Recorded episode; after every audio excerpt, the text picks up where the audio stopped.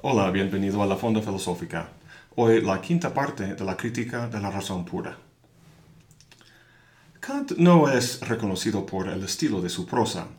Sin embargo, de vez en cuando nos topamos en su obra con una metáfora feliz.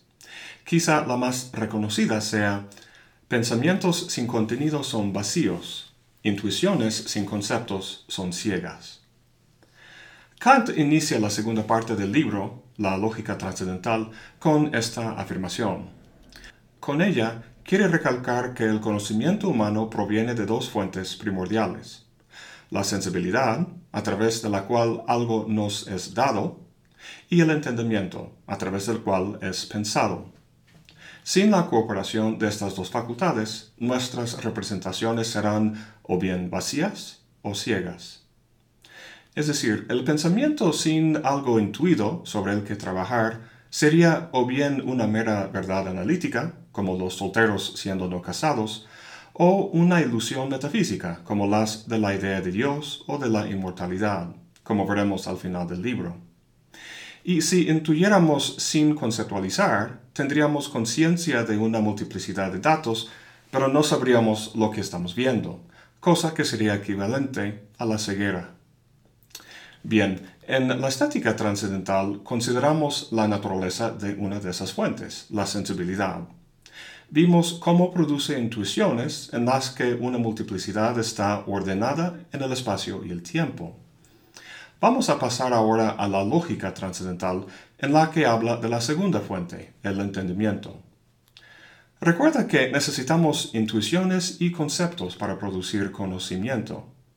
Tener conocimiento significa poder juzgar sobre los objetos.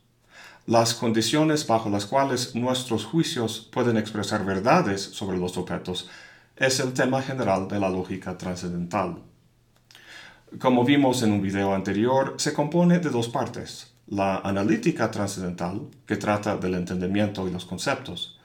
Esta parte va unida con la estética trascendental. Juntas, estas dos partes del libro explican las condiciones del conocimiento humano. La segunda parte de la lógica es la dialéctica trascendental. Eso trata no del entendimiento, sino de la razón y cómo su empleo puro, al margen de las intuiciones, producen ilusiones. Entonces, pasemos a la analítica para ver cómo los objetos de la intuición se convierten en objetos del pensamiento. Como siempre, Kant se interesa por el lado a priori de lo que está considerando. Con las intuiciones no se fijaba en las intuiciones empíricas, es decir, con los datos sensoriales que vienen de fuera, sino con las intuiciones puras o a priori, lo que aporta el sujeto. Las intuiciones puras, como vimos, son el espacio y el tiempo. Lo mismo sucede con el entendimiento y los conceptos. No le interesan los conceptos empíricos, a saber, los que producimos al generalizar objetos particulares, como perros y árboles, sino conceptos puros o a priori. De la misma forma que el aspecto a priori de la sensibilidad está presente en toda intuición, es decir, todo objeto intuido está en el espacio y el tiempo, el aspecto a priori del entendimiento, los conceptos puros, deberían ser necesarios para todo conocimiento o juicio sobre los objetos. Está claro que no necesito el concepto de perro para pensar los árboles. La pregunta de Kant es si hay conceptos necesarios para pensar cualquier cosa, sean perros, árboles o lo que sea. La apuesta de Kant es que sí. El problema es determinar cuáles son. Para ello, Kant se apoya en la facultad del juicio ya que lo que hace el entendimiento al aplicar conceptos a intuiciones es juzgar. Por ejemplo, el juicio esto es un perro. El esto son diversas intuiciones que la sensibilidad nos ha dado. Cuatro patas, pelo, el ladrido. Y perro es el concepto por el que estas representaciones se unen bajo una sola representación común. El concepto perro es esa representación común el acto de juzgar produciendo una unidad en las diversas representaciones. Ahora, el juicio en este ejemplo ha empleado un concepto empírico, pero lo que nos interesa son los conceptos puros, necesarios para cualquier juicio. Para encontrarlos, Kant simplemente revisa todas las formas lógicas o puras del juicio. ¿De dónde las consigue? De la lógica aristotélica, ya que entre la época de Grecia antigua y la de Kant, la lógica no había cambiado sustancialmente. Lo que Kant aprendió de Aristóteles es que todo juicio expresa una cantidad, una cualidad, una relación y una modalidad. Estos términos están de cabeza en azul.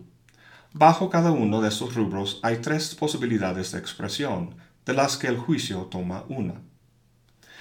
Ahora, debido a que un juicio se forma al aplicar un concepto a una intuición, Kant deriva de esta tabla de juicios lógicamente elementales la lista de los conceptos elementales o puros, que son estos. Verás que los rubros son los mismos, cantidad, cualidad, relación y modalidad. Lo que ha cambiado son los nombres de los elementos, pero se refieren a la misma idea. Veamos cómo funciona. En el juicio algunos perros son blancos, la cantidad que se expresa es una pluralidad, algunos perros. La cualidad que se expresa no se refiere al predicado blanco, sino al hecho de afirmar una realidad, que algo es el caso, son blancos, en vez de negar o limitar. La relación que se expresa es una de inherencia o subsistencia. En este caso, la blancura es inherente en algunos perros. Y la modalidad que se expresa es la existencia, es decir, lo que afirma el juicio no es una posibilidad ni una necesidad, sino un hecho fáctico. Ahora bien, en los últimos 250 años la lógica se ha transformado profundamente, lo cual no descalifica necesariamente la clasificación de juicios que encontramos en Aristóteles y Kant, pero la verdad es que pocos hoy en día toman en serio la tabla de juicios y conceptos que elaboró Kant. No obstante, esto no debería tomarse como pretexto para dejar de leer el resto del libro. Puede que sus conceptos puros se deriven de una lógica inadecuada, pero la idea de conceptos puros y su reflexión filosófica general sobre la naturaleza de la cognición y lo que hace falta para dar cuenta del conocimiento de las ciencias naturales sigue vigente y muy interesante. Bueno, vamos a ubicarnos antes de seguir. Esta exposición de los conceptos puros, los cuales Kant también llama categorías, está en la sección 10 del primer capítulo de la Analítica Transcendental, página 81. Vimos que el lado a priori de la sensibilidad son las intuiciones puras del espacio y el tiempo. Y ahora hemos visto que el lado a priori del entendimiento son los conceptos puros o categorías. Sin embargo, con esto Kant no puede dar por terminado su examen del entendimiento, porque se encuentra ahora con un problema que no se presentaba al tratar la sensibilidad. Cuando dice que el espacio y el tiempo son las formas puras de la intuición, no es un planteamiento tentativo, sino casi una exposición fáctica. Para que haya cualquier objeto de la experiencia, forzosamente aparece en el espacio el tiempo. Su validez es patente ni siquiera podemos concebir la experiencia de otra forma. La situación con las categorías o conceptos puros del entendimiento es diferente. Dice Kant, las categorías del entendimiento, en cambio, no nos representan las condiciones bajo las cuales objetos son dados en la intuición. Por tanto, pueden sernos objetos aparentes sin que haya necesariamente de referirse a funciones del entendimiento. Cierro la cita. Kant está preguntando por la validez objetiva de las condiciones subjetivas de nuestro pensar. ¿Con qué derecho aplicamos estos conceptos a intuiciones? En otras palabras, Kant quiere asegurar que su aplicación sea legítima y verdaderamente productora de conocimiento, en vez de arbitraria, productora de ilusiones y errores. Este último es la posición de Hume, su célebre análisis de la causalidad la tacha de un mero concepto subjetivo que no indica ninguna relación objetiva en el mundo. Esta cuestión de la validez objetiva de sus categorías es lo que le lleva a la siguiente y más difícil parte del libro, la deducción trascendental. Kant utiliza la palabra deducción aquí con una acepción derivada del derecho de su época. En un juicio legal, el juez considera primero los hechos, el quid facti, por ejemplo, que alguien está en posesión de un terreno. Luego considera la cuestión legal, el quid juris. el que quiere defender su posesión del terreno tiene que proporcionar una deducción o justificación de su posesión, es decir, su derecho a tenerlo. La pregunta de Kant es si es legítimo aplicar las categorías a los objetos de la intuición. Su justificación o deducción es lo que vamos a ver. En esta parte del libro, la diferencia entre la versión original publicada en 1781 y la segunda versión de 87 es muy marcada. Voy a tratar los argumentos de las dos para que tengamos una apreciación más amplia de su argumento global. Primero la versión original. El tema principal de la deducción aquí es la síntesis. ¿Por qué? Pues recuerda que el conocimiento humano no es una tabula rasa en la que los datos sensoriales simplemente se registran. Las relaciones y predicaciones de los objetos que conocemos no vienen del lado del objeto. Es decir, nosotros no nos conformamos a los objetos, sino los objetos se conforman a nuestra manera de saber. Entonces, el sujeto constituye, construye o en otras palabras, sintetiza el conocimiento. Para que la multiplicidad, producto de la intuición, puede pensarse, Kant dice que primero tiene que ser recorrido y reunido para hacer de él un conocimiento. A esta acción llamo síntesis. Cierro la cita.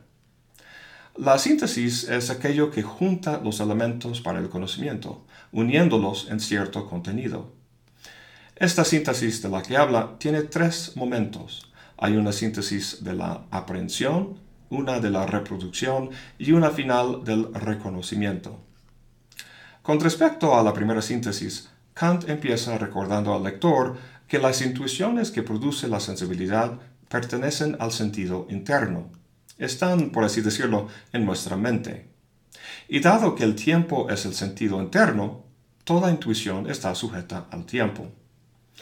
Ahora, Kant dice, toda intuición contiene en sí misma una multiplicidad que puede representarse como una multiplicidad solo en la medida en que la mente distingue el tiempo en la secuencia de una impresión sobre otra. ¿Qué quiere decir eso? Pues las intuiciones no deberían entenderse como fotografías estáticas de algún objeto, como un árbol, sino más bien como un conjunto de varias imágenes, el tronco, las hojas, las ramas, esta multiplicidad de imágenes es lo que Kant quiere decir cuando dice que toda intuición contiene una multiplicidad. El problema, dice, es cómo representar esa multiplicidad en una sola presentación. Cómo unir esas diversas imágenes para que no sean una mera miscelánea, sino un conjunto, como los cuadros que componen un trozo de película. Pues tienen que ser sintetizadas temporalmente, los diversos elementos de la multiplicidad tienen que ser distinguidos y relacionados en el tiempo. El tiempo como tal, el tiempo puro, es homogéneo. En esta síntesis de la aprehensión, la sensibilidad ordena la multiplicidad, produciendo así una dimensión del tiempo. Es el primer paso del formateo de la intuición para que luego pueda ser pensada y producir conocimiento. La segunda síntesis es la síntesis de la reproducción. Kant dice que si trazamos una línea en el pensamiento, si pensamos en un lapso de tiempo o si pensamos en una relación entre una cosa y otra, las múltiples representaciones involucradas tienen que ser aprendidas por mí en el pensamiento una tras otra. El problema es que si dejo de tener presentes en el pensamiento las representaciones anteriores, por ejemplo, las primeras partes de la línea o las primeras partes del lapso de tiempo, jamás podría obtener una representación completa. Estas partes anteriores tienen que reproducirse en el pensamiento al avanzar a las partes posteriores para que estén todas presentes. Esta síntesis de reproducción la lleva a cabo no la sensibilidad ni tampoco el entendimiento, sino una nueva facultad que Kant introduce en este momento, la de la imaginación. La tercera y última síntesis es la del reconocimiento, llevada a cabo por el entendimiento. Al exponerla, Kant introduce una de sus ideas más importantes, la unidad trascendental de la percepción. Esto es el sujeto para Kant. No el yo empírico que ves en el espejo, sino el yo trascendental, la piedra angular que cimienta el argumento global de su libro. Lo que expone al respecto es realmente el meollo de su deducción y es bastante difícil de entender, entonces vamos a dedicar todo el próximo video para tratarlo. Pues eso es todo por hoy. Gracias por acompañarme. Hasta la próxima y buen provecho.